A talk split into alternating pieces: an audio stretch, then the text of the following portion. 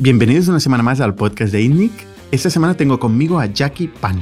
Jackie es el fundador de Landbot, una startup que hace chatbots, pero no chatbots basados en la inteligencia artificial y en interpretación del lenguaje natural, sino chatbots que facilitan la interacción no web y no mobile entre las empresas y sus clientes. Con Jackie discutimos el ecosistema de startups chino, ya que él es originario de China y vino con sus padres de pequeño. Jackie emprendió muy temprano, pasó por Lanzadera, por Demium y acabó montando Landbot con otros dos fundadores. Muy generosamente, Jackie nos explicará cómo consiguió la primera atracción con un launch de Product Hunt, cómo consiguió crecer, cómo pasó por distintas etapas del producto, cómo integra WhatsApp y otros canales de comunicación vía chat, cómo ha llegado de, de 0 a 300.000 euros de MRR y cómo ha levantado más de 10 millones de euros con inversión española. En definitiva, un montón de conocimiento que sin duda es aprovechable para cualquiera de nuestros negocios. Y el podcast de esta semana es posible gracias a vosotros, a los miembros del canal de ITNI, que compartís el podcast con otra gente,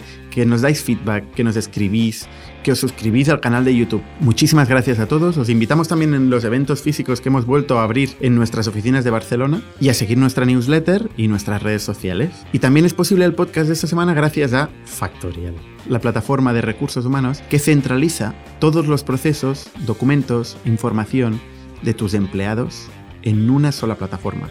Accesible para los managers, para los empleados, para las personas de recursos humanos, para todo el mundo. Todo el mundo que tiene que tomar decisiones con datos, no con sesgos, no con me ha dicho, no con pensaba, sino con las cosas que realmente están pasando en tu compañía, que es posible tenerlas en la mano en la hora de tomar decisiones. Sin más, os dejo con Jackie Pan y su increíble experiencia de Landbot. Bienvenidos a Startup Inside Stories de ITNIC, un podcast donde hablamos de startups, negocio y tecnología. Bienvenidos una semana más al podcast de ITNIC. Yo soy Bernat Ferrero y hoy estoy con Jackie Pan. ¿Qué tal, Jackie? Muy bien, ¿cómo estás, Bernat? Muy bien. Jackie es el fundador de, uno de los tres fundadores de Lambot. Em, y es un emprendedor que está en Barcelona y que debería estar aquí a mi lado, pero por, por, circunstancias, pues eh, ahora mismo no, no, se puede desplazar Jackie y, y, hemos decidido hacer igualmente el, el, podcast, ¿no? Y contar la historia de Lambot, que es un SaaS, eh, pues que aquí en España, que, que, bueno, ha crecido, ha conseguido financiación y parece que tiene buenas, buenos signos, ¿no? Buenos, buenas métricas, ¿no? Pues ahora, eh... ahora tiene pinta, digo, ahora, ahora me contarás un poco la, la, lo que hay detrás. Eh, Jackie, ¿cómo, ¿cómo empiezas tú en el, en el mundo de, de, del business, de los negocios? ¿Y, ¿Y, cómo llegas a España? ¿no? Porque tú eres de origen eh, chino, ¿no? Y hace 15 años llegas a España con tu familia. Sí, digamos, eh, yo desde pequeño soy un, como dice la gente, un culo inquieto, ¿vale? Y entonces me, me he movido por un montón de sitios, ¿no? A los 10 años me salí de China y me fui a Austria, ¿vale? Y estuve ahí viviendo tres años y medio, aprendí alemán ahí. Y después de Austria, ¿vale? Mis padres eh, salieron de China, ¿vale? Y, y, me junté con ellos, pues, en, en España, ¿no? Eh, ¿Te fuiste solo a Austria? Con 10 años. Tengo familiares ahí, pero sí, en el viaje en sí, ¿vale? A los 10 años yo solo, ¿vale? En un viaje intergaláctico, ¿no? Eh, ¿Sabes? Eh, entre China y, y Austria, un vuelo de, no sé si eran 12 horas o una cosa así, ¿sabes? Que, fue el viaje más largo de mi vida, ¿no? Por así decirlo, porque es el, la primera, el primer momento de mi vida donde estoy sin mi familia y yo solo contra, contra el mundo. Pero también aquel viaje creo que me, cambió mucho la, la, visión de, oye, me, encanta, ¿no? Eh, ver a, gente nueva y, y, descubrir cosas nuevas y desde ahí siempre he tenido un poco ese, ese espíritu aventurero, ¿no? Uh -huh. Tú eres de Guangzhou, que no sé, no sé pronunciarlo. ¿Cómo, ¿Cómo, se pronuncia?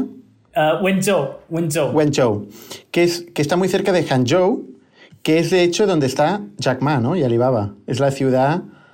Efectivamente, Hangzhou es la sede, ¿vale? Eh, central de, eh, de, Alibaba, ¿vale? Eh, y, el, y, el, fundador de Alibaba, Jack Ma, ¿no? Y nosotros llevamos como una hora en coche, ¿vale? De, de Hangzhou. De hecho, el, la mujer de mi primo, ¿vale? Que no sé si llama la prima, ¿no? Eh, es de Hangzhou y, y, y, ellos viven ahí, ¿no? ¿Y a ti te ha inspirado Jack Ma de alguna manera? Porque él también es un poco así aventurero. O sea, en, aquel momento, hace 15 años o, 20 años, 20 años ya será, eh, era una persona muy interesada. Eh, más de 20 años, más de 20 años. Eh, era una persona muy interesada en Occidente, ¿no? acompañó al, fundador de Yahoo y se inspiró un poco en el mundo tech. ¿Tú eres el nuevo Jack Ma? de ahí de la zona. Ojalá. Pero eh, si te dijera que no, estaría mintiendo. Yo creo que Jack Ma es, eh, ¿no? está siendo ¿vale? Eh, una fuente de inspiración para un montón de emprendedores chinos, ¿vale? ¿No? Toda la trayectoria que él ha tenido desde que fundó eh, pues, eh, Alibaba, ¿no? hasta pues, toda la evolución que han tenido y hasta llegar a, eh, ser el tío más rico de, China, ¿sabes? Ha revolucionado totalmente lo que sería el mundo de emprendimiento dentro de China. ¿no? Pero si hay que decir a alguien que más me inspiró para pues, mis aventuras emprendedoras, yo diría sería un libro ¿vale? Eh, eh, que, me lo regaló mi, mi, tío, ¿vale? Que se llama eh, Padre Rico, Padre Pobre, de mm. Robert Kiyosaki, ¿no? ¿Vale? Digamos, ese libro fue el, supuso un antes y un después, ¿no? Para mí, en cuanto a mi visión de lo que quiero hacer con mi vida. Antes del libro, ¿vale? Básicamente tenía una visión bastante creo que tradicional, ¿no? De intentar estudiar bien, ¿vale? Conseguir un buen trabajo y ya está, ¿no? Mientras que después del libro, de verdad, me, me empiezo a cuestionar mucho lo que quiero conseguir en la vida y qué es lo que realmente quiero conseguir, ¿no? Y, y, entonces a partir de ahí fue cuando empecé a dar mis ah, primeros, eh, digamos, experimentos. Obviamente los inicios, eh, pues bastante desastrosos, ¿vale? Eh, cometí todos los errores que, que, se podía imaginar, ¿no? Pues juntarte con gente que no debería, no tener ninguna idea de modelo de negocio, ¿sabes? Eh, no, no entender las necesidades de clientes, pues todo, ¿no? Y, digamos, mi primer proyecto realmente serio, ¿vale? Fue eh, cuando, cuando me, me mudé de, de Madrid a, Valencia, ¿vale? Y entré en eh, Lanzadera, ¿no? Que, que es ah, una de las aceleradoras así principales impulsada por Juan Roch, el dueño de Mercadona, ¿vale? Pues ahí, pues... Eh, porque tú, tú no, no, llegaste a, a, Valencia directamente, o sea, em, antes me explicabas, antes de, de, grabar, ¿no? Me explicabas que habías dado vueltas por España, que te habías movido por varios sitios y que en un momento dado habías decidido trasladarte a Valencia para acceder a la lanzadera, ¿no? Sí, sí. O sea que yo creo que mi vida, como decía antes, ¿no? Eh, cambiante constantemente y yo creo que dentro de España eh, quizá he estado en más sitios que el 80% de los españoles, ¿no? He estado en Cádiz, en Toledo, Madrid, Valencia y ahora pues en, en, Barcelona, ¿no? ¿Vale? O sea, has vivido, ¿no? no es que hayas estado, es que has vivido en estos sitios. viviendo en esos sitios. Años. Exacto. Pero... Y una pregunta, eh, Jackie, ¿tus padres son empresarios también? Bastante, bastante. Yo creo que parte de mi... Eh, mi, eh, digamos, mi gusto, ¿no? O eh, mis preferencias por emprender también venía un poco de, de ellos, que siempre desde pequeño, ¿no? Ya ellos eh, me involucraban un poco en los negocios que, que ellos iban montando, ¿vale? Y, y, también esto me ha ido, pues, ayudando a entender mejor, ¿no? La, lo que sería el, el mundo de los em, emprendedores aunque es muy, muy cierto que ellos siempre me han enseñado la visión de un negocio mucho más tradicional, ¿vale? ¿No? Eh, el de focalizar bien en, en, la rentabilidad, ¿no? El, de buscar, eh, pues, eh, ¿no? Ese, esa eficiencia a nivel operativo, pues todo esto son cosas que ellos, ¿vale? Me, me han enseñado en, en los diferentes negocios que tienen pero cuando entré en el mundo de, de, las startups, vi que es un playbook y un modelo totalmente diferente, ¿no? Aquí lo que se prima es, ¿no? Esa, eh, el potencial de crecimiento que, que hay y montar, ¿no? Eh, plataformas que igual en fases iniciales puedes estar, ¿no? Eh, pues con, con, pérdidas, pero si realmente tienes un modelo sólido, un producto eh, escalable, pues puedes llegar a eh, crecer muchísimo más rápido, ¿no? De lo que cualquier negocio tradicional se pueda imaginar, ¿sabes? Entonces, yo creo que es un poco los dos mundos, ¿no? Y una, una pregunta para, para eh, entender un poco más el ecosistema chino. Yo no sé si tú estás muy metido en los productos que se van produciendo y las startups que se van produciendo en China, que es un, es, un, es un, ecosistema pues, muy agresivo, que produce, que también está muy orientado al growth, pero de una forma extrema. Y, tiene sentido porque al final el mercado potencial es, es muy grande, ¿no? Tiene sentido ir muy rápido que inicialmente copiaba modelos y que eventualmente lidera ya modelos y, ahora es una referencia, una inspiración. ¿Tú, tú utilizas eh, como inspiración los modelos que están saliendo en China? Muchísimo. O sea que WeChat, pues a diario, ¿no? ¿Vale? Y, a varias plataformas así de contenido, ¿vale? Eh, ah, eh, que, que, hay pues también, ¿no? Y me inspiro muchísimo también en digamos, modelos eh, que, están saliendo en China, yo creo que es lo que tú dices, ¿no? Hasta hace poco, ¿vale? China lo que hacía es copiar todo lo que hay fuera, ¿vale? Intentar adaptar el mercado chino, pero por el propio crecimiento eh, del mercado chino, para entendernos, es el, es el mercado más grande a nivel de consumo, a nivel de consumo, ¿vale? Incluso a nivel de consumo es más grande que Estados Unidos, ¿no? Del mundo. Y eso hace que hay muchísimas cosas que se tienen que innovar y hacer diferente frente al mercado de fuera. Y todas esas innovaciones es lo que yo creo que el, el resto ¿vale? del mundo se pueden también aprender muchísimo. ¿no? ¿Vale? Eh, sin ir mucho más lejos, ¿vale? El, el tema de, de, WeChat, ¿no? Que, que, estaba comentando antes, ¿vale? WeChat empezó siendo una copia de WhatsApp, ¿no? Pero luego eh, ha evolucionado tanto que ahora está, eh, Facebook está haciendo el camino contrario, ¿no? Está intentando copiar lo que tiene WeChat, ¿vale? En, en Messenger, en WhatsApp, ¿no? Incluso en Instagram, ¿vale? Pero no lo consigue por todo lo que serían eh, las innovaciones que, que, tiene WeChat, ¿no? Así que es, eh, es, un mundo fascinante para mí, la verdad. ¿En Landbot has encontrado alguna inspiración china? Bastante. De hecho, el fundamento eh, principal del Lambot, ¿vale? Cuando empezamos, era eh, justamente toda esa tendencia, ¿no? Del, eh, del uso, ¿vale? De las mensajerías instantáneas y, la tendencia del comercio conversacional, ¿no? Que en China ya era una realidad y, ah, queríamos apostar que pronto iba a ser en, en Occidente también, ¿no? Lo que pasa es que creo que no habíamos acertado con el con el, eh, con el modelo, ¿vale? Porque inicialmente queríamos ser nosotros mismos, ¿no? Eh, los que llevamos ese modelo de servicio conversacional, ¿vale? O experiencia conversacional hacia los consumidores. Por lo tanto, éramos una especie de eh, B2C, ¿no? Ofreciendo, ¿vale? servicios de asistencia personal a, a los consumidores, ¿vale? Y eh, toda la gracia es que no teníamos ninguna aplicación, sino que toda nuestra interacción con el cliente ocurre dentro de WhatsApp, ¿no? ¿Vale? Lo cual nos genera bastante eh, viralidad y, engagement con los usuarios, ¿vale? Eh, el problema que, que, vimos en ese momento es que nuestro modelo de negocio no era, no era viable porque éramos básicamente un intermediario, ¿no? Nosotros ¿vale? Para que te hagas una idea, gestionamos cualquier tipo de peticiones que el cliente hace, ¿no? Oye, eh, resérvame un hotel, oye, eh, hazme una compra, oye, eh, cuéntame un chiste, ¿no?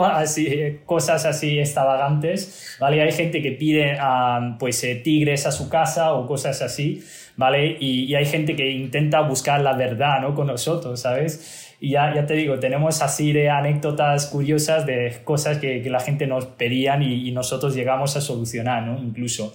¿Vale? Pero el problema es que cuando tienes tanta diversidad ¿no? de cosas que ofreces, que es parte de tu propuesta de valor, ¿vale? Es muy difícil de escalar y de rentabilizar todo, ¿no? ¿Vale? Y... Eh, explica un poco, em, luego iremos a la historia de Landbot, que, que, creo que es muy interesante, ¿no? Y de qué pasó cuando fuiste a lanzadera y cómo has llegado aquí, ¿no? Pero antes de eso, ¿qué es Landbot? Muy bien, pues eh, yo diría Landbot nos eh, definimos como una plataforma de no-code chatbot builder, ¿vale? Básicamente apoyamos a empresas ¿no? en su proceso de creación y gestión de los bots, ¿vale? Eh, pero quizá una pregunta más interesante sería qué es eh, o qué son los chatbots, ¿no? Porque yo creo que mucha gente, ¿vale? El problema de base que tiene es que no no saben lo que es un chatbot o, se confunde lo que es un chatbot, ¿vale? bueno, es un problema para, sobre todo para ti, de cara a vender, ¿no? tu producto.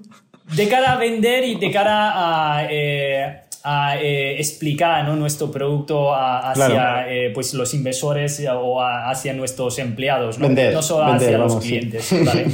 Eh, no, y, yo creo que la, principal concepción que mucha gente tiene de chatbot es que, que, es como Siri o como Google Assistant, ¿no? que tú le dices dos o tres tonterías y te suelta un chiste malo. ¿no? Esto es lo que hace un chatbot, ¿vale?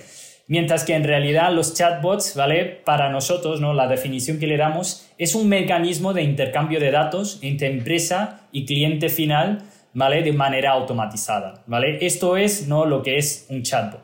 Y ese mecanismo de intercambio de datos se puede aplicar en múltiples casos de uso siempre y cuando haya ese eh, pues, eh, intercambio de información. ¿no? ¿Vale? Aplicado, por ejemplo, en la captación de leads, pues es lo que la gente llama el marketing conversacional. ¿vale?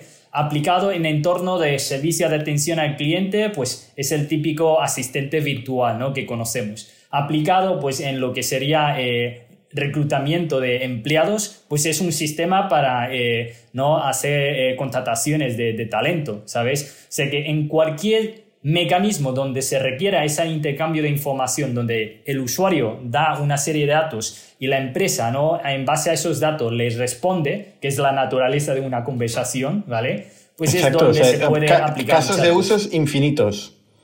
No diría infinitos, igual eh, sería demasiado, porque hay casos de uso que no requiere tanta eh, automatización, ¿vale? ¿No? Y, se puede perfectamente llevar a conversaciones manuales y humanas, como las que estamos teniendo aquí. No me imagino un chatbot haciendo nunca un podcast, digamos. Bueno, espera, espera, Igual hay que darle tiempo, ¿no? Pero eh, a casos donde prima la eficiencia ¿no? y, la velocidad, ¿vale? Eh, es lo que aporta valor a los chatbots. Prima desde el punto de vista de la empresa, en este caso, que busca mm, bajar costes, reducir costes. No, no, y también desde el punto de vista del cliente, porque fíjate, eh, para los casos más orientados a marketing, ¿vale? Muchas veces el problema que tienen los clientes cuando aterrizan en una web de, de una empresa de entrada es demasiada información, no sabe lo que buscan. Luego, el cliente, ¿vale? Cuando necesita hablar con alguien de la empresa, se tarda un montón de tiempo porque la empresa no sabe quién es el lead cualificado, ¿no? Y entonces eh, eso hace que la interacción entre el cliente y la empresa sea sumamente ineficiente. El mundo ideal sería la empresa sabe qué cliente tiene más necesidad y, y atenderle de manera adecuada, sea con informaciones automatizadas o sea con eh, vendedores o comerciales, ¿no? que es capaz de ofrecer una eh, experiencia mucho más eh, personalizada. ¿no? ¿Vale? Eso sería un poco, yo creo que el valor que, que, aportan los chatbots muchas veces, no solo para la empresa, sino es bilateral, ¿no? literalmente. Sí, pero o sea, desde un punto de vista, o sea, la empresa podría poner personas a hacer estas preguntas más o menos estructuradas, pero es mucho más eficiente hacerlo automatizado. Sobre todo porque es, personas para llegar al mismo nivel de agilidad y experiencia de usuario, efectivamente el coste es mayor, ¿no? Imagínate que tiene que poner 100 personas, ¿no? A atender en tiempo real a todas las peticiones que, que la mayoría de los usuarios hacen, ¿sabes? Por lo cual es inviable. Hay, hay call centers mucho más grandes que 100 personas. Eh, aquí hemos tenido la historia de Selvaitel, por ejemplo, aquí en Barcelona, ¿no? que son 3.700 personas en un call center. ¿no? Sí. Em, pero, o sea, vale, entonces, la, el, el, breakthrough aquí, de alguna forma, ¿no? es cómo somos capaces de interpretar el lenguaje natural de un usuario que no tiene la, la capacidad de o no tiene la información o la estructura para ofrecer esta información en el modo que la empresa se espera y que puede ofrecer o, pedir esta información de cualquier manera. Con lo cual, ¿cómo somos capaces de interpretar el lenguaje natural y cómo somos capaces de responder en lenguaje natural? De expresar estos mismos conceptos que sería una respuesta también en lenguaje natural. Esto, digamos, es el, el, el breakthrough tecnológico, el cambio tecnológico que permite que exista un chatbot, ¿no? ¿Entiendo? Eso es la teoría, y es lo que yo digo que la mayoría de la gente se piensa que ese es el, el breakthrough principal, ¿vale? De ahí empecé con, con, el ejemplo de Siri, ¿vale? ¿No? E, y te, eh, te he dado la definición real de lo que es un chatbot. El valor principal de los chatbots no está en el lenguaje natural. El lenguaje natural para entendernos es la forma, ¿no? Mientras que el valor principal está en el contenido. Es decir, tú el podcast lo puedes hacer ah, con el vídeo, sin el vídeo, ¿vale? Eh, hablando, cantando, esto es la forma.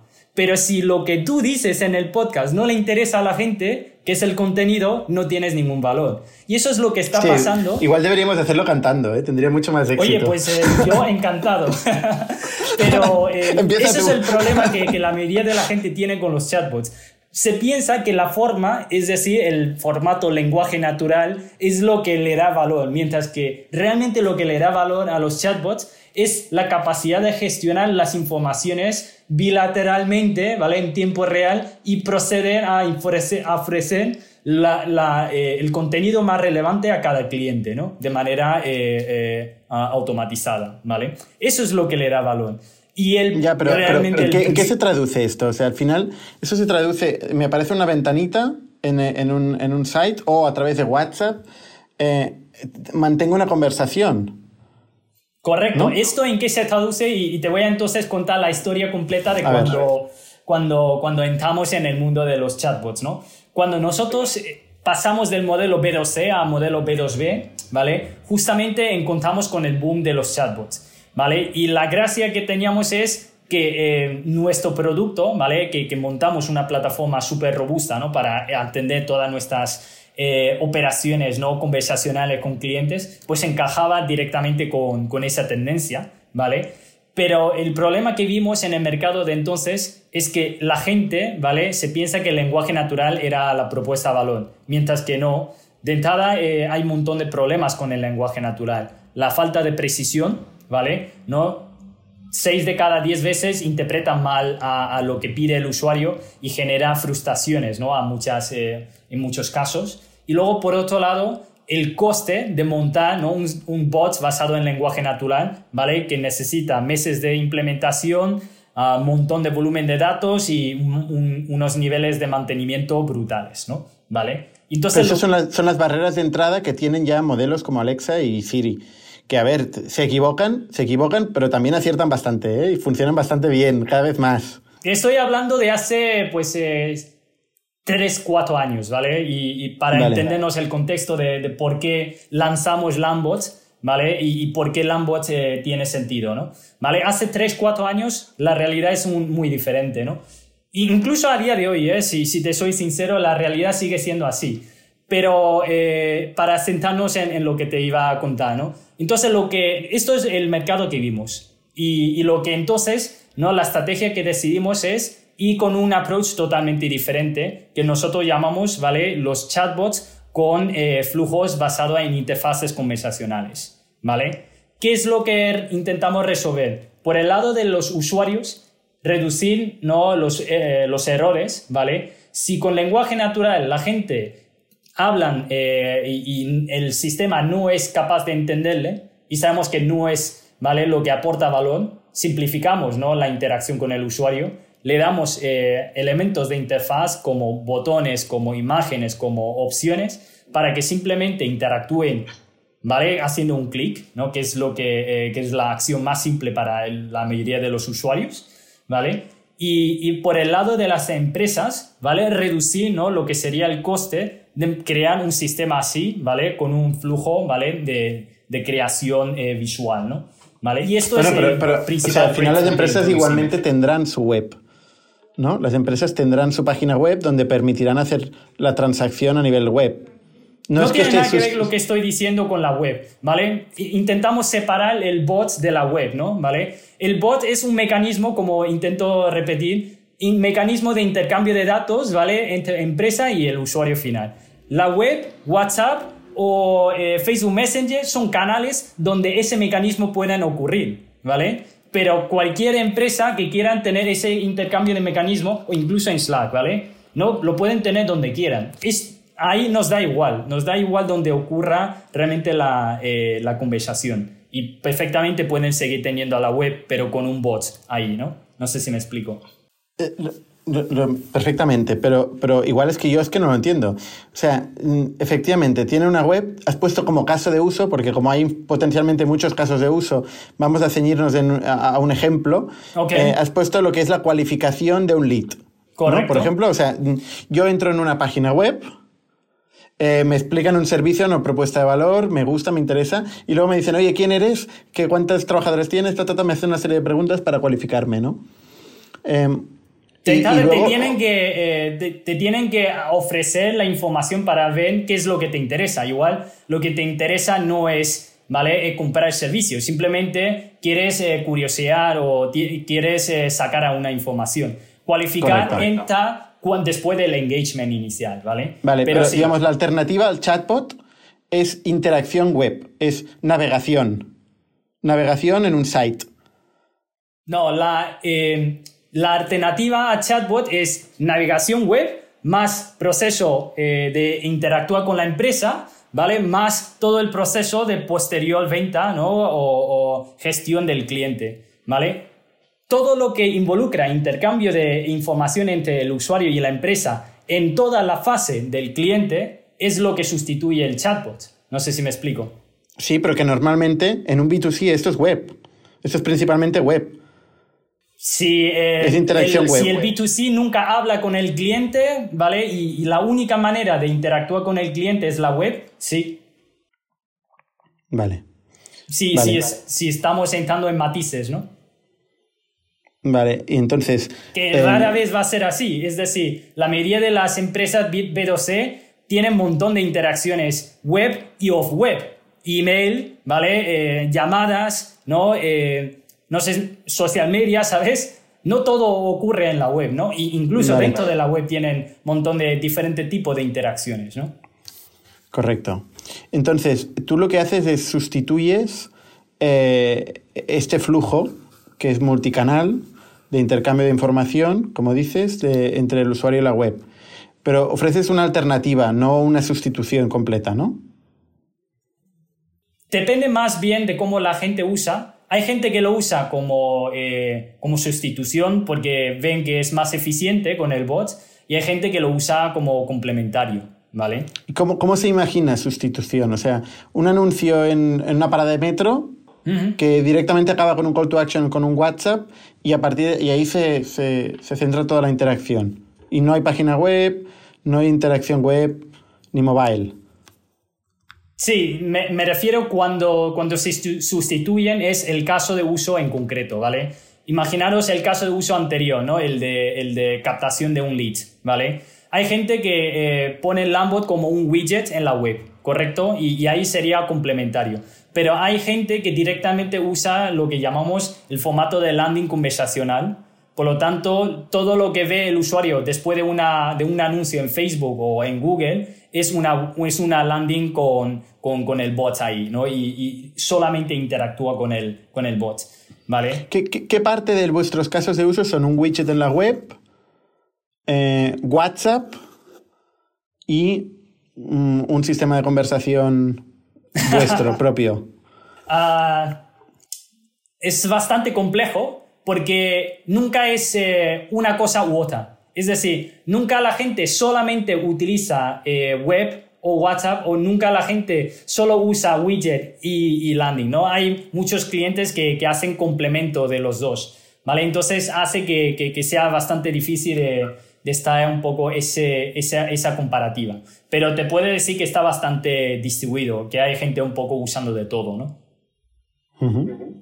Vale. ¿Cuáles son vuestros clientes? ¿Quiénes son? Sí, yo creo que como característica principal de nuestro producto es la horizontalidad, ¿vale? Entonces, en cuanto a base de clientes, la verdad está bastante también como eh, distribuida, ¿vale? Y diversificada, lo cual, eh, pues, eh, pues ha, sido un, gran acierto durante COVID, ¿vale? Que, que ha, ha, habido varios, digamos, sectores, ¿no? Muy afectados como travel, hospitality y tal, ¿vale? Que también tenemos clientes ahí. pero eh, como teníamos una base de cliente tan, tan diversa, pues ha habido otros segmentos que, que han sido, pues, eh, por el contrario, beneficiados, ¿no? E-commerce, ¿vale? Las empresas eh, SaaS, empresas así de servicios financieros, etcétera, ¿vale? Ah, ya te digo, en general, a nivel de industria, muy diversificado.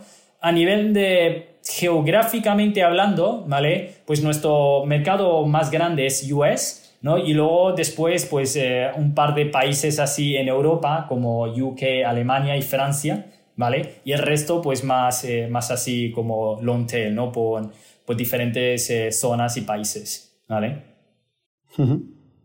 ¿Cuánto paga un cliente de media?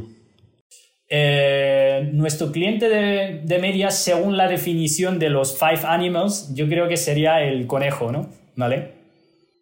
Es decir, unos ¿Entre 3 y 5 mil euros? el conejo creo que es en más o menos entre 1000 y, y 2000, ¿no? Ah, entre 1000 y 2000. Vale, esta definición de los animales, ahora me, me echará bronca Christoph Jans, que es quien, lo, quien la parió. Que Yo creo que va por los ceros más que por, el, eh, por, las, eh, por, las, eh, por los inicios, ¿vale? O sea que ¿no? Eh, el, eh, creo que la rata es cuando te paga 10 al año. El... Hay, hay el ratón. Ah, sí, el, sí, sí, el ratón. Vale. Eh, y luego, luego es el conejo, ya inmediatamente, ¿no? Sí, sí. bueno, es, no, nos estamos bailando de, de, cifras, pero yo creo que por ahí estamos, ¿no? Vale, o sea, sobre los 1000 euros, ¿no? Al año, sí. ¿Está vuestro cliente? O sea, ¿son empresas pequeñas o son, o son empresas grandes que utilizan esto como un servicio más dentro de una amalgama de muchos servicios? Hay de ambos, aunque nuestro target principal es lo que llamamos el mid-market, ¿vale? Que son empresas de entre 50 y 500 empleados, ¿no? ¿Y cuántos clientes tenéis a día de hoy? Pues eh, a, nivel de clientes de pago, ¿vale? Estaría al retorno de 2.000 y pico, ¿no? 2.000 clientes, ¿no? ¿Y cómo, cómo, ha ido evolucionando? O sea, ¿cuándo empieza Lambot y cómo ha evolucionado el crecimiento de, de clientes? Pues eh, la, la, empresa empezó en 2016, ¿vale? Lambot realmente empezamos eh, con el modelo Lambot en 2017, ¿no? Una cosa así, ¿vale? Y eh, digamos en 2018 es cuando levantamos nuestra ronda SEED, ¿vale? Uh, y, el, y, el, año pasado, ¿vale? Hacia final del año es cuando levantamos nuestra serie A, ¿no? Así fue un poco nuestra trayectoria. El año pasado levantasteis la serie A. Sí, exacto. ¿Qué, métricas teníais cuando, cuando levantasteis la serie A? Porque, ¿cuántos clientes tenías? ¿Qué MRR tenías en aquel momento? Pues más o menos el mismo volumen de cliente, ¿vale? Eh, y estábamos, eh, creo que alrededor de 200k de MR, una cosa así, ¿no? Estabais viendo 200.000 euros de MRR. Eso el año pasado. Entonces, desde entonces no habéis crecido. Bueno, eh, ahora mismo estamos en casi 300, pero sí. Ah, vale, o sea, si habéis crecido de 200 a 300. Pero entonces tenéis más de, tenéis más de 2.000 clientes. 2.000 para arriba, 2.000 para abajo. Tampoco eh, nadie está haciendo cuentas. Ya no los cuentas, ya no los cuentas. vale, vale. O sea, ¿y, el, el, ARPU ha cambiado con el tiempo? Ah, o, sea, el, Annual Contract Value?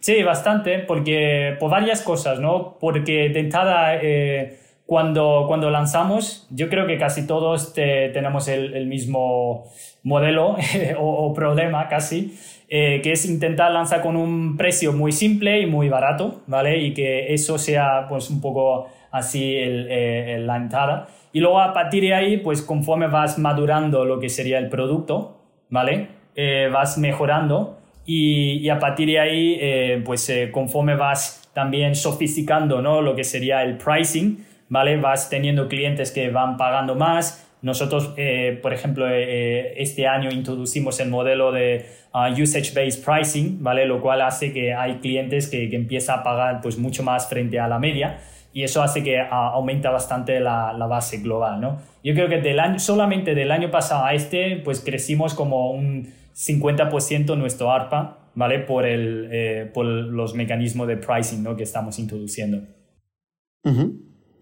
Porque la primera versión del producto eh, era, era, ¿cómo era? ¿En qué, ¿En qué, empezó Lambot? O sea, ¿cuál fue este MVP que, que consiguió empezar a vender? Mm. Esta es la gran pregunta que se hace todo el mundo, ¿no? ¿Cómo, sí, sí. ¿Cómo hacer un MVP, ¿no?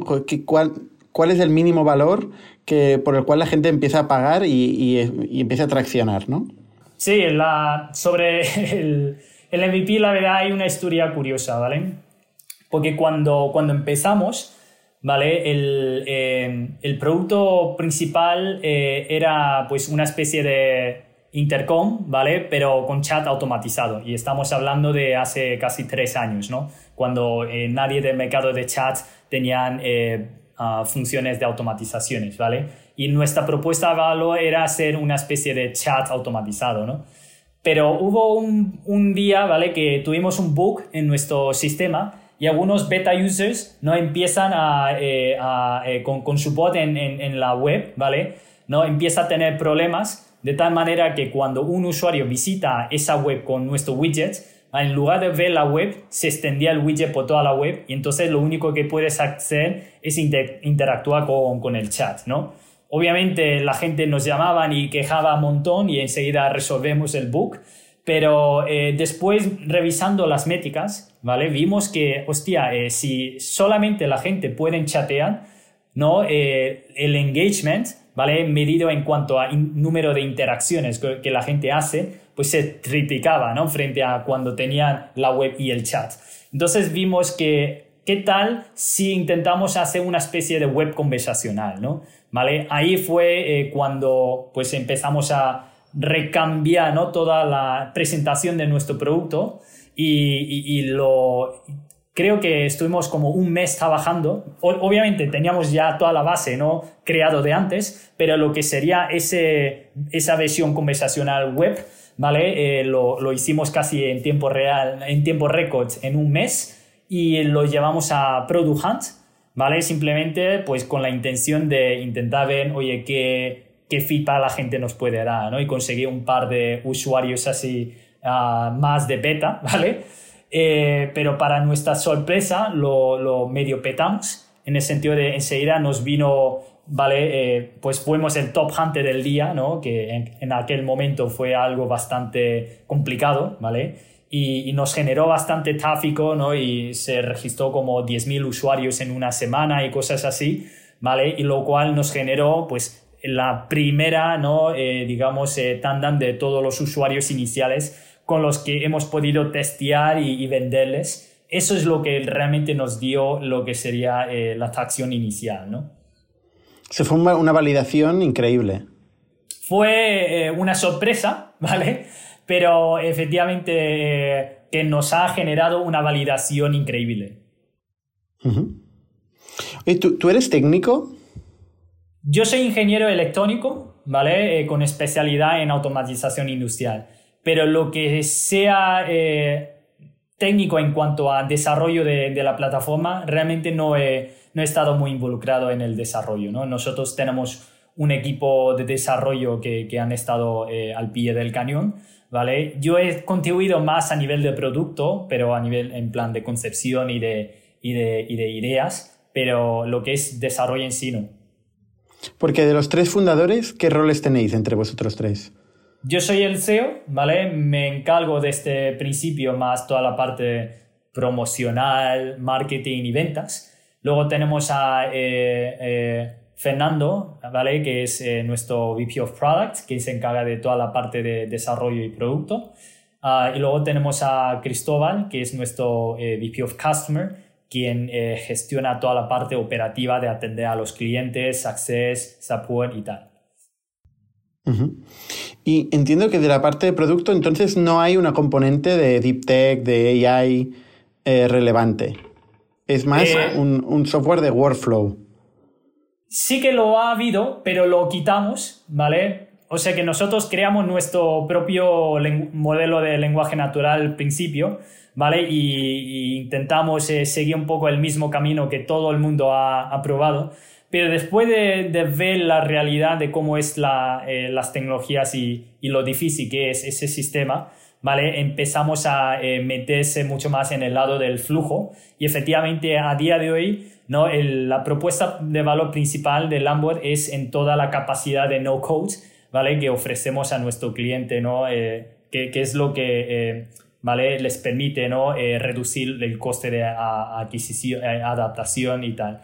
Ah, y luego lo que es lenguaje natural y, uso de inteligencia, inteligencia artificial, usamos integraciones con Dialogflow, con, con Watson, ¿vale? Para cuando la gente lo requiera, ¿no? O sea, al final sería como un sistema de formularios, pero que funciona dinámicamente en base a la, información que, el cliente os está dando. Una especie de typeform dinámico en un medio conversacional. Eh, una especie de typeform con eh, intercambio de información en tiempo real, efectivamente.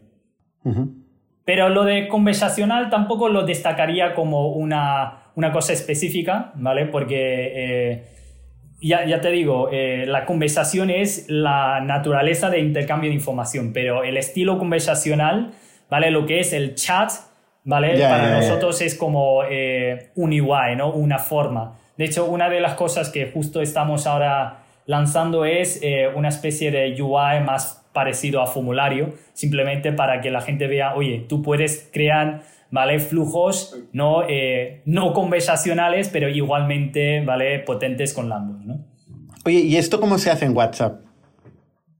Lo mismo que la web, ¿vale? Al final, eh, tú lo único que tienes que entender es separar el canal frente a lo que sería el flujo de bots.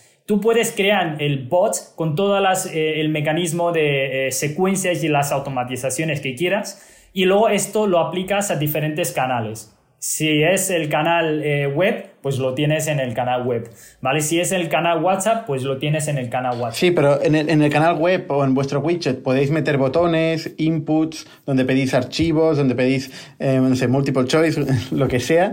Correcto. Pero en WhatsApp no, ¿no? En WhatsApp estos elementos no existen. Vale, eh, ya, ya te entiendo. Entonces, esto es lo que llamamos las diferencias de los diferentes canales, ¿vale? Cada canal tiene unos niveles de soporte ¿vale? De eh, contenido multimedia diferente, ¿vale? En WhatsApp soporta eh, pues texto, imagen, eh, mapas, ¿vale? Archivos, ¿no? No soportan, por ejemplo, pues botones, ¿no? No soporta, bueno, mentira, soporta botones, pero solo en cuando, cuando es, es un mensaje proactivo que lanzas al, al usuario, pero en la respuesta ya no, ¿vale?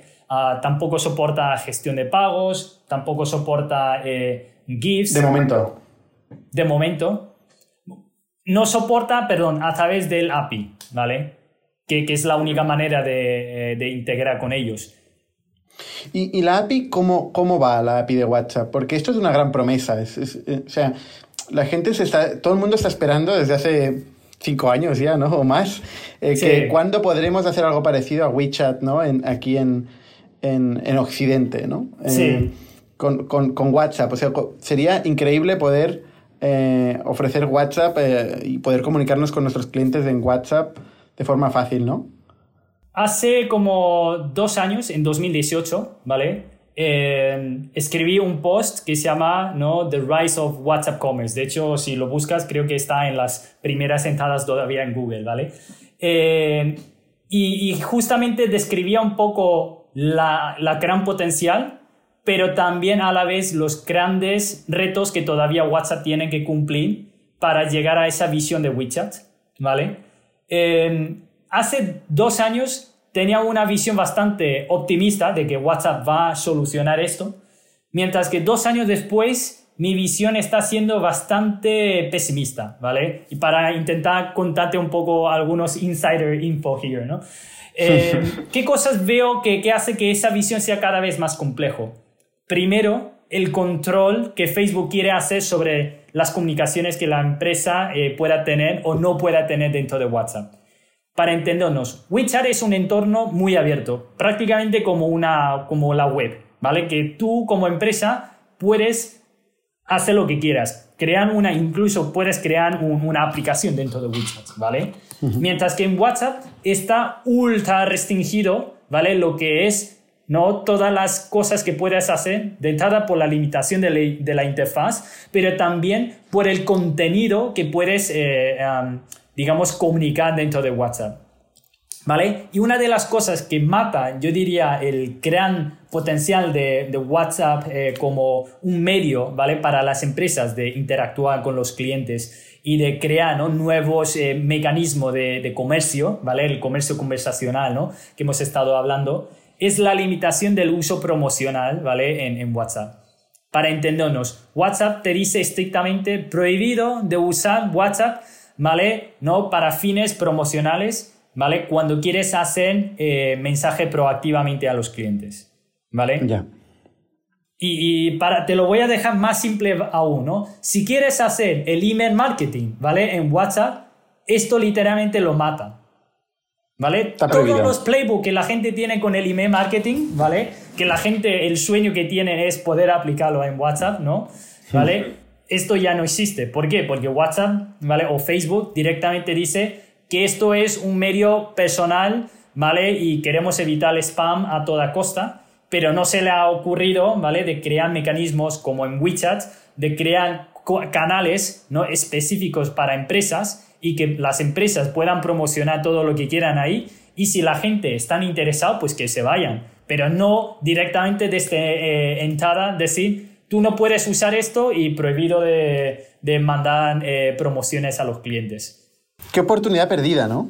O sea, yo no, no acabo de entender esto. Muchísimo, muchísimo. Ha habido toda esta disputa ¿no? con Jan, eh, Jan Kaum, no sé nunca pronunciarlo, el fundador de, de, WhatsApp y el acuerdo que llegaron con Facebook en que, que tenían que mantener la privacidad, que no podían eh, entrar en la. encontrar, o sea, compartir con los anunciantes la cookie, eh, el equivalente de la cookie de, de, de los usuarios. Pero Ostras, eh, con este potencial, con esta adquisición que fue entre 19 y 23 billones, ¿no? Total. Eh, por parte de Facebook, qué poca. Qué poco han, sacado jugo, ¿no? Es, una cosa que sorprende. Me sorprende, ¿vale? Pero a la vez no me sorprende. Y, de nuevo voy a comentar algunos infos que yo creo que son más insiders, pero cuando la gente lo, lo ve, creo que se hace un poco la idea de por qué lo están haciendo. Yo creo que la estrategia de Facebook es intentar tender hacia esa visión ¿vale? de comercio conversacional, sí, en algún momento, pero que todo tiene que ocurrir dentro de Facebook y que lo controlen ellos. ¿Vale? Y para ser un poco más claro, lo que estoy diciendo es que Facebook quiere ser un Shopify, ¿vale? ¿No? Y gestionar toda esa cadena de valor, ¿vale? De, de, lo que sería, ¿no? Después de ver publicidad, cuando ocurre en la fase de transacción, que esto lo quieren cubrir ellos, ¿vale? Y comerse toda la, eh, todo el trozo de, la tarta, ¿vale? Para ellos mismos.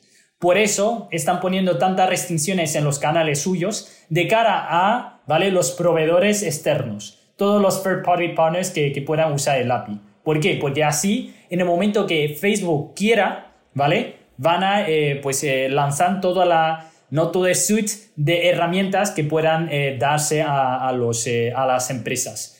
Hace como seis meses... Pero una cosa no es... Perdona, perdona, acaba. No, sí, perdón, y con esto acabo, ¿vale? Hace seis meses ellos acaban de hacer una mega compra de un billion, ¿vale? A una empresa que se llama Customer, ¿vale? Que básicamente es una empresa que ofrece sistema de, de soporte y de no, gestión de cliente, una especie de Zendesk, pero eh, más modernizado, ¿vale? Y, la idea, pues eh, como te puedes imaginar, es seguramente integrar dentro de todo el suite de Facebook para que ellos mismos controlen esa parte de la cadena de valor. Es muy peligroso este camino, ¿no? Porque es un todo o nada. Eh, así como Apple, que normalmente ha sido un sistema muy cerrado, crea un, estándar y, y al final abre su marketplace a que gente construya cosas sobre su sistema de pago, sobre sus apps, sobre todo. Eh, y luego, si funciona, ellos crean su propia app eh, y, se lo acaban comiendo o no. Eh, pero lo de Facebook es, ostras, o, todo lo hacemos nosotros o, no hay nadie más, ¿no? Es, es, es, es un sistema... Es que yo creo que el, hay ciertas contradicciones de lo que están haciendo, porque por, por un lado sí que están yendo hacia el camino de ofrecer una plataforma y que la gente pueda desarrollar cosas, pero por otro lado como que estás poniendo demasiadas trabas y limitaciones que limita el propio eh, crecimiento del, del, ecosistema. ¿no? Lo, lo, interesante de Apple es que es un ecosistema controlado, pero a la vez con muchas posibilidades. Apple nunca dice a un, eh, a una, eh, a un desarrollador de aplicaciones que no puedes mandar notificaciones promocionales a los clientes. Imagínate si hace esto, no había V, no habría todas las aplicaciones que, que estamos teniendo hoy, ¿sabes? Pues esto es yo que, lo que todavía no entiendo por qué lo hace Facebook. Quizá porque la naturaleza de messaging es diferente que, que la de las aplicaciones en general, pero la verdad es que por eso digo, en cualquier caso, esto para ti es un problema, es un problema importante porque tu negocio de alguna forma se basa en, en, ese tipo de cosas, ¿no? Si tú quieres generar una comunicación automatizada, esto Facebook lo interpreta como una promoción. Eh, es un problema para muchas empresas que quieran usar WhatsApp, ¿vale? Como uno de los canales principales de interacción con cliente. Y en nuestro caso, fue un problema hace dos años, ¿vale? Pero a día de hoy está siendo mucho menos porque, eh, como digo, ahora mismo nuestra propuesta valor es independiente del canal. Es decir, nosotros nos da igual qué canal quieres usar porque nuestra propuesta valor es ¿no? ayudarte a hacer ese intercambio de información de manera más eficiente, ¿vale? Eh, y, y, si está en WhatsApp, perfecto, lo que WhatsApp permite. Pero si está en la web, que sea en la web. Si está en Slack, que sea en Slack. Donde tú quieras tener ese intercambio de ah, mensaje automatizado, pues te lo facilitamos, ¿no? ¿Vale? Que eso está muy bien cuando es conversacional, pero, cuando, cuando te, te, apoyas en elementos de interfaz, es lo que te digo que, que es complicado porque el, canal importa, ¿no? oye, ¿cómo, ¿cómo, os diferenciáis de Drift? Eh, muy buena pregunta, ¿vale? Pues Drift, para, para explicarlo rápidamente, es un modelo de chatbot enfocado al, precisamente a procesos de venta B2B, ¿vale? Que empieza David Cancel, que es el, Chief eh, Product Officer de HubSpot y que ve esta oportunidad eh, clarísimamente, ¿no? Y, muy parecido a vosotros, ¿no? Se mete en el, en el mundo de los chatbots y, y, tiene un crecimiento espectacular, ¿no? Es una empresa con un crecimiento brutal. ¿Cómo os diferenciáis vosotros? Sí, yo creo que por, un poco por la eh, versatilidad y la horizontalidad del producto. Es decir, Trito, como tú mismo has dicho, se ha sentado mucho más en la parte de ah, marketing conversacional, ¿vale? Y, toda su propuesta de valor se, se, basa un poco en ese lado, ¿vale? Para ayudar, ¿no? De hecho, focaliza mucho en, en empresas B2B y tal, ¿vale? Mientras que en nuestro caso es una herramienta ¿no? Como para imaginarnos como Airtable, ¿vale? Si has usado, eh, o como Notion, con una propuesta de valor mucho más eh, horizontal, ¿vale? Y más flexible que, que te ayuda, ¿no? A adaptar fácilmente a diferentes casos de uso que no solo sean la de eh, generación de leads o cualificación de, de los clientes. Es difícil crecer con propuestas muy horizontales, muy de base. Eh, es, ineficiente, digamos, muchas veces ir al mercado, ¿no? Porque, eh, bueno, em, no tienes un target concreto que puedes focalizar ahí todo tu esfuerzo de distribución. Y eso me, me, me, ata a la siguiente cosa que te quería preguntar. ¿Cómo estáis haciendo la distribución? Em, la venta. Quizás no estoy muy de acuerdo con que sea muy eh, difícil, ¿vale? O muy complicado. Eh, con, con, productos horizontales, ¿no? Si piensas, ¿vale? Eh, empresas justamente que he dicho antes, ¿vale? Eh, Notion, ¿no? Airtable, Kodak. Hay un montón de empresas que están triunfando con ese modelo. La, la clave yo creo que es tener horizontalidad en cuanto a uso, pero tener bastante claro en cuanto al buyer persona y en cuanto al user, ¿no? Que, que, que están usando tu herramienta. Si tu herramienta, ¿vale? No justamente por la versatilidad no aportan más valor a ese ¿no? tipo de cliente, ¿vale? Y, valoran justamente eh, esa versatilidad, pues estás ganando frente a otras herramientas que son mucho más restrictivas, ¿vale?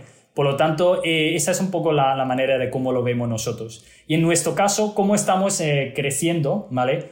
Pues yo creo que en parte, justamente gracias ¿no? a la horizontalidad, tenemos un, un modelo de crecimiento bastante basado en el propio producto, donde eh, tenemos unos cuantos eh, casos de uso que llamamos eh, dominantes o principales, ¿vale? Y luego tenemos muchos casos de uso, ¿vale? Secundarios que nos están sirviendo como anzuelos, ¿vale? Para ¿no? Captar interés y, demanda long tail de usuarios, ¿no? Que, por ejemplo, simplemente quieran curiosidad y de repente se encuentran con esta herramienta, ¿vale? Y a través de esos casos de uso secundarios descubren el valor del Lambot y empiezan luego a adoptar casos de uso más predominantes, ¿no?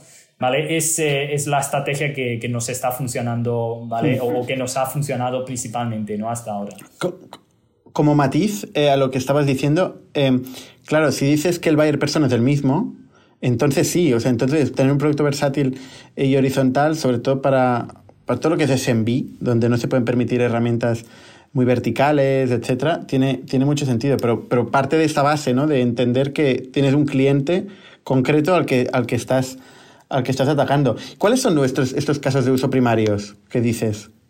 Sí, yo creo que hay varios, ¿vale? Eh, el, el, primero es lo que llamamos Product Recommendation, ¿vale? Eh, que básicamente es, eh, ¿no? un usuario entra en una web, por ejemplo, de un e-commerce, ¿vale? no sabe todavía qué producto quiere y, y en, encuentra con un asistente que le pregunta, oye, ¿qué es lo que te gusta, ¿no? O qué es lo que buscas y a partir de ahí, ¿no? a través de varias inputs del usuario, le genera una recomendación personalizada. ¿vale? ¿No? Y le, eh, y le eh, continúa lo que sería el resto de la fase del funnel. ¿Vale? Luego, otro caso de uso bastante común también es lo que llamamos el, eh, el registration, ¿no? El user registration, es decir, ¿no? cuando, por ejemplo, tienes un, webinar, ¿no? ¿Vale? Y que quieres que la gente se registre, ¿vale? Y que a, partir de ahí necesitas, ¿no? Dar cierta información al usuario sobre lo que vas a contar en el webinar y tal. Todos estos casos, ¿vale? Bastante interesante también que la gente usa. Y luego, eh, efectivamente, el caso de eh, cualificación, ¿vale? ¿No? Que, que, también es un uso bastante predominante. Eh, caso de uso de self-service support, es decir, que el usuario ¿no? tiene una duda, ¿vale? Y quiere que la gente le resuelva rápidamente, pues encuentra un bot, consulta un poco la información, casi muy parecido a un knowledge base interactivo, ¿no? Si lo quieres entender así. Esos son, digamos, los tres, cuatro casos de uso predominantes, ¿no? Y, y, cuando alguien tiene uno de estos problemas, se suscribe al Landbot, paga 30 euros al mes o 80 euros al mes, ¿no? Y pasa a ser cliente. Bueno, de entrada tienen un, un, un plan gratuito con el que pueden eh, empezar a probar todos esos casos de uso, ¿vale? Y a partir de ahí, efectivamente, tenemos diferentes planes. El, el, el principio, el principio el inicial, perdón, es el, eh, el de 30, luego tenemos el de 80 o pues eh, un plan custom si eh, pues por, el, por ejemplo tienes bastante volumen o necesitas algunas funcionalidades más avanzadas, ¿no? Y luego tenéis un add-on para WhatsApp. Correcto. ¿Y eso se está utilizando teniendo en cuenta todo lo que hemos comentado? Sí, hay gente que todavía, eh, a pesar de todas las limitaciones que, hay en WhatsApp, todavía quiere usarlo. Y, y esos, este, este, tipo de empresas lo usan principalmente, yo diría, para la parte de soporte. O sea que les, no les preocupa toda la parte promocional porque no, no, no lo van a usar, ¿vale? Simplemente quiere usar WhatsApp para atender eh, a, los, a las dudas de los clientes de una manera bastante reactiva pues para este tipo de empresa les sirve perfectamente, ¿no? Y de cara a la generación de tráfico y de leads, ¿qué, porcentaje o qué split tenéis entre paid marketing y content marketing? Uh, bastante grande el split. Yo diría 90-10 o una cosa así. O sea que a día de hoy predominantemente somos content driven, ¿vale? De hecho hemos eh, dedicado bastante recurso, ¿no? Y, seguimos, ¿no? Dedicando mucho recurso a nivel de contenido. Lanzamos como dos publicaciones. ¿Cuántos recursos? ¿Cuánta gente está haciendo contenido? Eh, tenemos un equipo de contenido de tres personas, ¿vale? Y alguien que escribe, eh, solamente se encarga de escribir, alguien de, que hace diseño y alguien que hace ajuste de SEO, ¿no? ¿Vale? Y eh, ya te digo, estamos al ritmo de dos artículos a la semana. ¿Vale? Y eso es el 90% de vuestros clientes. De nuestro tráfico. De contenido. ¿Vale? Bueno, eh, perdón, es el split entre paid y, contenido, pero también tenemos otro ¿vale? otro canal que, que se llama el canal Viral, que básicamente viene con el... Viral. Correcto. Que básicamente viene por el modelo de, de freemium, ¿vale? Ah, es, es, lo que usan todas las empresas de, de SaaS con Customer Facing Products, ¿vale? Cuando tienes un producto orientado a cliente final, tienes la ventaja de que ese producto recibe mucha visibilidad. ¿Vale? Por, eh, por, por, lo tanto, ¿vale? Nosotros hemos diseñado ¿no? mecanismo de viral loops donde clientes que nos usan en cuentas gratuitas tienen que llevar nuestro branding, ¿vale? Nuestro logo. Y de ahí cuando empieza a compartir con usuarios, una parte importante de esos usuarios ¿no? luego se pueden eh, eh, convertirse en usuarios de Lambo también. ¿no? Y eso es lo que nos genera... ¿Qué, porcentaje de los clientes vienen de este viral loop? Hemos hecho un poco de... Growth. Hemos hecho un poco de estudio, ¿vale? Eh, creo que casi el 40% de nuestro cliente viene de una combinación del viral loop y word of mouth. El problema que pasa con los viral loops a veces es el tagging no es siempre 100% preciso, porque puede haber gente que ve eh, el branding y en lugar de cliquear, pues lo busca en Google, ¿vale? Pero a través de eh, lo que sería eh, ¿no? Research y entrevistas con clientes, ¿vale? Más o menos el 40% nos confirma que ha visto el logo de Lambot o alguien le ha recomendado usar Lambot de alguna forma, ¿no? Y, entonces todo eso lo atribuimos al canal viral. ¿Quién está pensando en growth a nivel de product-led growth dentro de Lambot? Yo creo que el mismo nombre lo indica, ¿vale? es el propio equipo de producto, ¿vale? Es difícil, ¿eh? Que el equipo de producto esté pensando en growth. Es difícil y, yo creo que lo hemos aprendido, entre comillas, ¿vale? De que hay que tener quizá para fase inicial a alguien más específico que tenga ownership, ¿vale? ¿No? Eh, o sea que cuando empezamos todo el mundo de alguna forma, ¿vale? Dentro del producto, ¿no? Intentaba ah, compartir ideas y, y, y, hacer, ¿vale? Eh, pues experimentos y cosas así. Pero luego con el paso de tiempo nos hemos dado cuenta de que una cosa es el tipo de trabajo en producto puramente dicho y otra cosa es el tipo de trabajo en growth, ¿vale? Que muchas veces son bien diferentes, ¿no? ¿Vale? Para entendernos. Totalmente. Un, un trabajo de growth podría ser, oye, ¿cómo optimizas tu viral loop? ¿vale? Que podría ser cambiando el CTA, cambiando donde eh, enseñas el botón, mientras que un tipo de trabajo de, eh, de producto es, oye, ¿cómo eh, no creas diferentes mm, no interfaces para que la gente pueda visualizar Lambot, ¿vale? Pues son dos tipos de trabajos diferentes y, y hasta ahora lo, lo, tenemos bastante mezclado, ¿no? Ahora, con, con, una nueva estructura dentro del producto que estamos diseñando, tenemos eh, lo que se llama un Growth Squad, ¿vale? Que se dedica específicamente, ¿no? A hacer cosas de growth. Y a partir de ahí hay, eh, ¿no? Equipo de growth que se, se, encarga de hacer lo que sería feature, ¿no? Trabajo de features. Hay eh, equipo de producto que se, que se encarga de hacer scaling, es decir, toda la parte de infraestructura, ¿vale? Y hay un otro tipo de producto que se llama Product Market Expansion, ¿vale? Que básicamente es, ¿no? imaginar tu producto y tu target user y pensar cómo puedes expandir ¿vale? tu, tu propuesta de valor con ellos. El, eh, el, ejemplo que te estaba diciendo antes de no crear una nueva interfaz no solo conversacional forma parte un poco del tipo de trabajo porque hemos visto que hay muchos usuarios en el mercado ¿vale? que, que, siguen a día de hoy utilizando formularios porque no, eh, no creen que, que el estilo conversacional funciona pero nosotros realmente la interfaz es lo de menos. De hecho, es muy fácil para nosotros sacar interfaces eh, con formularios, ¿no? ¿Vale? Mientras que todo el potencial por detrás con el flujo que, que, podemos aportar no lo hace cualquier formulario. Entonces, ahí es una especie de expansión que estamos haciendo, ¿no? ¿Vale? ¿Qué, qué equipo tienes en, en, producto y en ingeniería? ¿Cuánta gente? Uh, unos, eh, creo que casi 30 personas, más o menos. En ingeniería y producto. Sí. ¿Y entre ellos qué, en qué split? Predominantemente en ingeniería, ¿no? Eh, no sé si tenemos cuatro o cinco eh, ah, personas en product, que principalmente son product managers, ¿vale? Pero luego el, el, resto, bueno, y designers, ¿vale? Y, y luego eh, el resto son, son todos devs, ¿no? Engineers. Y volviendo a la distribución, eh, aparte de este esfuerzo de, de, estas tres personas de contenido ¿no? y este squad de producto que está pensando en Product-led Growth, em, ¿tenéis equipo de ventas? buena pregunta. ¿O son chatbots? Sí, buena pregunta. Si me lo hubieras preguntado hace seis meses, te diría no lo necesitamos, ¿vale?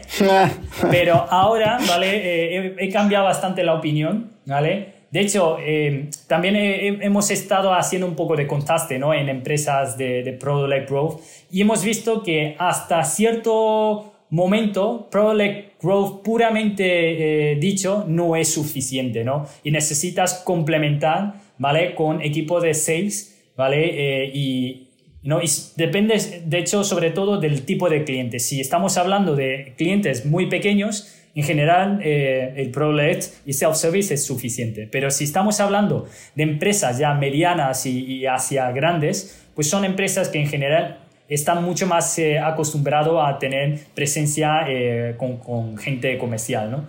¿Vale? Nosotros, por ejemplo, acabamos de fichar nuestro VP of Sales ¿vale? Que era eh, Head of Global Sales de, de, Pipedrive, ¿no? Otra empresa pues con bastante experiencia en, en ProLED y un equipo de, de, sales obviamente muy, muy potente y han, y han hecho esa combinación a la perfección, ¿no? Pues entonces yo creo que es uh, el momento, ¿vale? Para dar este salto, ¿no? Ahora mismo creo que acabamos de crear un equipo de cinco personas en sales, ¿vale? Haciendo los primeros pues eh, ajustes y de nuestro modelo tanto de, de inbound como eh, también pronto empezaremos a hacer a una, a una prueba de outbound. Claro, cuando haces outbound ya tienes que elegir una geografía, ¿no? Y tienes que centrarte en qué mercado vas a, vas a estar vendiendo. Entiendo que esta persona, este VP Sales, que por cierto, enhorabuena porque Pipedrive es una historia brutal también de, de self-serve al principio y luego de sales driven, sales driven a tope al final, sí, sí, sí. ¿no? Y, y, de superar los 100 millones de euros de ARR en, en qué, en, en, cinco años o menos, ¿no? No, y, y sobre todo el, el, mercado que viene, ¿no? El mercado de CRM, ¿vale? Que es un mercado... Eh, ya no océano rojo, sino océano sangriente, ¿no? Exacto, exacto. ¿Vale? Exacto. Pero sí, me ha contado historias bastante chulas y, cosas bastante interesantes de todo lo que ellos han hecho internamente y, los ajustes que, que, están haciendo, ¿no? Para que, para un, insight, por ejemplo, ¿no? Para entendernos, me dicen que lo competitivo que es el mercado de CRM, ¿vale? Cuando tienes un lead, y si no le atiendes hoy, al día siguiente ya es un cliente de alguien, de, de una competencia, ¿sabes? o sea que ese es el nivel de ritmo que tienes que ir, ¿vale? Para no perder los clientes. Y, y vamos, me, me fascina, me, me parece súper interesante, ¿no? Todo lo que ellos han podido conseguir y triunfar en un mercado tan competitivo, ¿no? Sí, sí. La verdad es que era la opción barata, para empresas pequeñas, un día Pipedrive, pero, ostras, desarrollaron el producto muy rápido, ¿no? Y al final acabó siendo una, una opción bastante competitiva, ¿no? Es una historia interesante la de, la de Pipedrive. Y oye, este momento en que tú decides, eh, Jackie, voy a fichar un VP Sales, cuando tú no creías en las ventas, en el equipo de ventas y era solo producto, producto ¿qué, ¿qué pasó ahí? ¿Fue el board? Eh, vale, eh, creo que ha habido una mezcla de diferentes eh, eventos o, o, cosas, ¿vale? Obviamente, tentada levantamos la ronda, ¿vale? Y con la ronda, pues vino unos eh, inversores que nos han trasladado una serie de ideas, ¿vale? Que, que no lo tenía tan claro antes. Y luego también eh, viendo un poco eh, ¿no? lo que sería la propia dinámica dentro del mercado de, de Product Growth, ¿no? sobre todo a fuente de inspiración mía, ¿vale? que son Airtable, Notion y todas estas empresas, he visto que ellos, ¿vale? También han empezado a invertir bastante, ¿no? Eh, agresivamente en equipos comerciales y dije, hostia, incluso gente así, ¿vale? Que, que están creciendo a un ritmo, pues, 10 veces más rápido que nosotros, ¿vale? Y aún así han visto la necesidad, pues, oye, igual eh, es, es un camino a seguir, ¿no? Es por algo, efectivamente.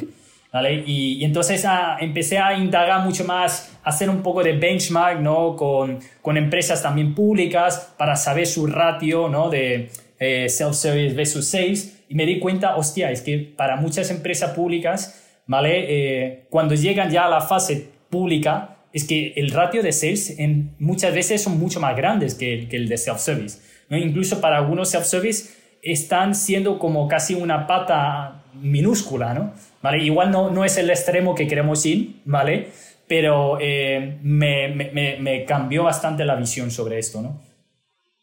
Oye, y en, en cuanto a funding, em, vuestra evolución ha sido muy, muy nacional, ¿no? O sea, tanto desde el primer, ¿no? las primeras rondas eh, que fueron con, con Encomenda, con Lanai y con Bankinter, si no veo mal, en Crunchbase. ¿Me dijo alguien? Sí, sí. ¿No? Y, y luego eh, con Nauta y con Swan Lab, ¿no? Correcto. En, en todos los casos no habéis salido de España para hacer fundraising. Bueno, sí que hemos salido, ¿vale? Pero el, el problema principal que creo que tenemos es el, el de timing de, del mercado, ¿vale? Que cuando, cuando levantamos la, la, última ronda, ¿vale? Eh, la, la, anterior, ¿no? La seed, ¿vale? Eh, estábamos en una fase donde íbamos creciendo muy bien y, y eh, se nos ¿no? acercaron, ¿vale? Los inversores, ¿vale? Y hicimos una ronda, pues, muy rápido, que no hemos tenido la oportunidad de salir. Mientras que en la última, ¿vale? intentamos salir, pero no tuvimos, la verdad, mucha mucha acogida positiva por gente de, de fuera y los que tuvimos positivos, ¿vale? Eh, no son el tipo de empresas que nos sentimos cómodos, ¿vale? Y al final, entre diferentes opciones, vimos, oye, para quedarnos con alguien que, eh, que no nos sentimos eh, a gusto, pues casi prefiero estar en casa con gente que ya hemos tenido buena interacción, sabemos quiénes son, tenemos buena referencia y, trabajar con ellos, ¿no? Vale. Con 200.000 euros de, de, MRR, em, ostras, mm, se me ocurren muchos fondos internacionales que, ¿no? Y con este crecimiento mm, se me ocurren fondos que, que estarían interesados. No, no, sé si fuiste a Silicon Valley o a Londres o Berlín, eh, entre otros. Sí, hablamos con bastantes, con, con Index, con, con Point9, con, eh, con Creandum. Varios de los que tú conoces, seguramente he hablado con todos ellos, ¿vale? Eh, y es un poco lo que digo, no es por no haber hablado con ellos, es porque no, o bien no nos quieren o, bien porque eh, eh, son, son condiciones que nos parecen casi abusivas y no nos interesan. ¿Ah, sí? Ostras, qué fuerte. Pero no, digo que, que venga de, de, de, alguno de los que tú tienes en mente, digo que son no, diremos nombres, no diremos nombres. Exacto. Em, ¿cuál, es, ¿Cuál es el siguiente paso? O sea, con, este, con esta financiación que habéis recibido, em, ¿tenéis para, para el infinito para, o para la IPO? ¿O va a haber una siguiente ronda pronto? ¿Qué, ¿Qué, eh, crees tú?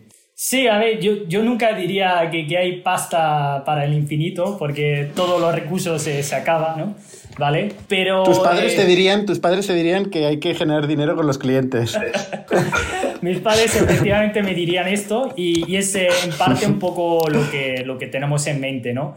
¿Vale? Lo que me gusta es el concepto de opcionalidad, ¿vale? Lo importante no es no eh, querer hacer una ronda o no, sino tener la opción de hacerlo, ¿vale? Y tú luego con la realidad del mercado, ¿vale? Decides si hacerlo o no.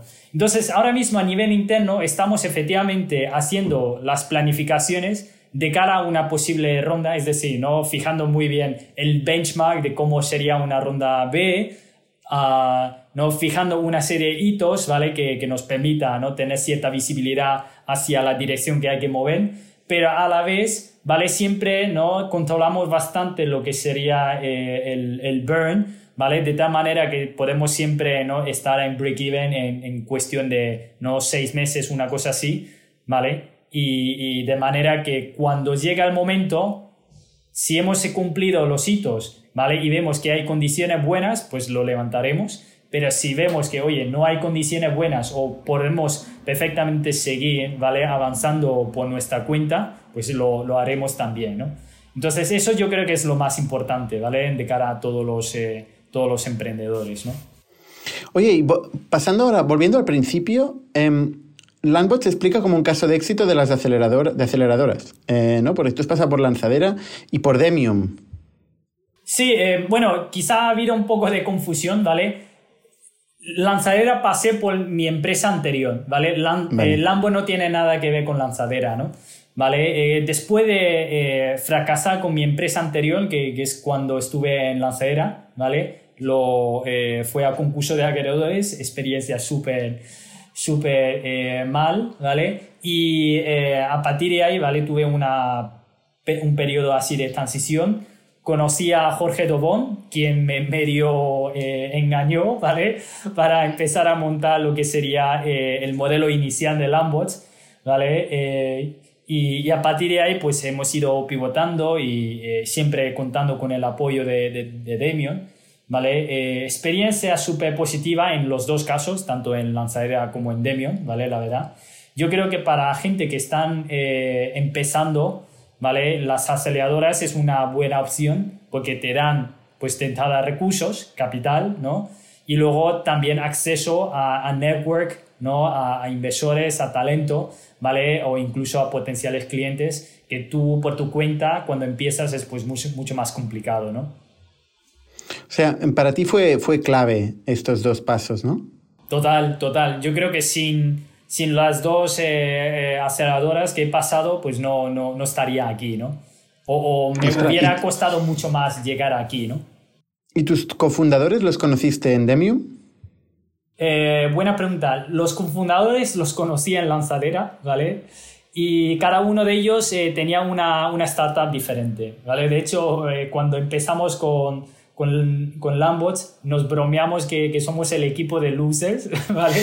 Pues porque cada uno hemos fracasado con una empresa antes, ¿no? Ostras, pues esto es, para lanzadera es un caso de éxito, ¿no? O sea, un equipo de losers ex, ex lanzadera acaban montando un rockship, ¿no? Bueno, eh, eh, espero que lo vean así y no lo vean como algo contrario, ¿no? Pero sí, sí, sí. Yo creo que hay que verlo así. Y Lanzadera es una iniciativa muy, muy interesante y que tiene como objetivo principalmente eh, generar ecosistema y, ¿no? y generar conocimiento, ¿no? Sí, yo creo que también han evolucionado mucho, ¿no? El modelo de las aceleradoras eh, con el paso del tiempo, ¿vale? Nosotros, para hacerte una idea, cuando entramos somos de la segunda convocatoria, ¿sabes? O sea que eh, ellos, de alguna forma, en ese momento son como nosotros, ¿no? Que no, no saben... Pero no pedían equity, ¿o sí? En ese momento, no, era formato préstamo convertible. Vale. ¿vale? Eh, y después creo que eh, muchos inversores criticaban el, hecho del préstamo. Entonces, eh, después creo que ahora han cambiado a un formato que siempre es inversión, ¿vale? Con equity, ¿no? Vale. Y con el caso de Demium. También han cambiado mucho el modelo, ¿vale? con la, con la locura que está montando Jorge, Jorge Domón ahora, pues eh, no tiene nada que ver, ¿no? Tampoco con cuando empezamos. Eh, cuando empezamos era solo apoyo eh, con mentores y, lo que sería el network y, con conocimiento. De hecho, en ese momento aportaba mucho conocimiento a nivel operativo, ¿vale? Que, que para mí era bastante clave, ¿no? Para la fase inicial. Cuando no sabes cómo montar una empresa, tienen ellos un playbook muy claro, que me imagino en ITNIC hacéis algo parecido, ¿no? ¿Vale? Y, esto yo creo que es fundamental. Y luego con el paso del tiempo ahora empieza a dar mucho más recursos, ¿vale? A los emprendedores, ¿no? Ahora empieza a invertir, ¿vale? Ahora también empieza a crear una especie de network, ¿no? Con, con empresas que ya están pues en a fases mucho más avanzadas, ¿vale? Y, que puedan retroalimentar ¿no? a, los, eh, al portfolio. Y en aquella época se quedaba un 15% de la empresa Demium. Correcto. Bueno, creo que siguen.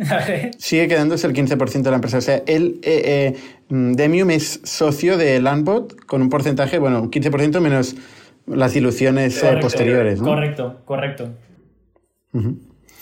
Oye, Jackie, súper interesante tu, trayectoria y tu, recorrido.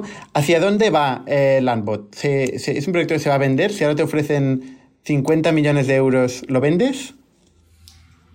A ver, eh, yo creo que cada uno tenemos eh, una, una, visión, ¿vale? De cuándo es el momento de exit. Para mí, yo, yo quiero que sea una empresa sostenible y, que hace posible independiente, ¿no? Con, todo el tiempo que, podamos. A nivel interno, nuestra visión es que podamos ser ¿vale? uno de los primeros unicornios SaaS en España, ¿vale? Y, y, es un poco el camino a seguir. Si mañana mismo alguien me viene y me ofrece 50 millones, pues habría que plantearlo, ¿vale? No digo nunca que no, ¿no? Y no, no cierro ninguna puerta, ¿vale? Pero la realidad es que creo que hay mucho, mucha oportunidad todavía en el mercado. Estamos en un momento muy bueno y, y ahora pues eh, no estamos uh, planteando, ¿no? Eh, también con, acaba de levantar la, la, serie A, pues los inversores tampoco nos van a dejar vender así tan, tan rápido, ¿vale? O sea que ahora estamos en una situación así, ¿no? Oye, pues muchísimas gracias, Jackie, por, por, compartir tu historia y desde luego te iremos siguiendo y nos tenemos que conocer en persona que no nos conocemos, o sea que total, pronto espero. Total, total. Muy bien, pues muchas gracias y con los demás, hasta la semana que viene. Somos un ecosistema de startups tech de Barcelona, creadores de Camalún, Kipu y Factorial, entre otras. Ofrecemos más de 5.000 metros cuadrados de coworking a startups y organizamos eventos diarios para discutir negocio y tecnología hasta la saciedad. Desde ITNIC Fund invertimos en equipos con capacidad de construir grandes productos y negocios. ¡Te esperamos!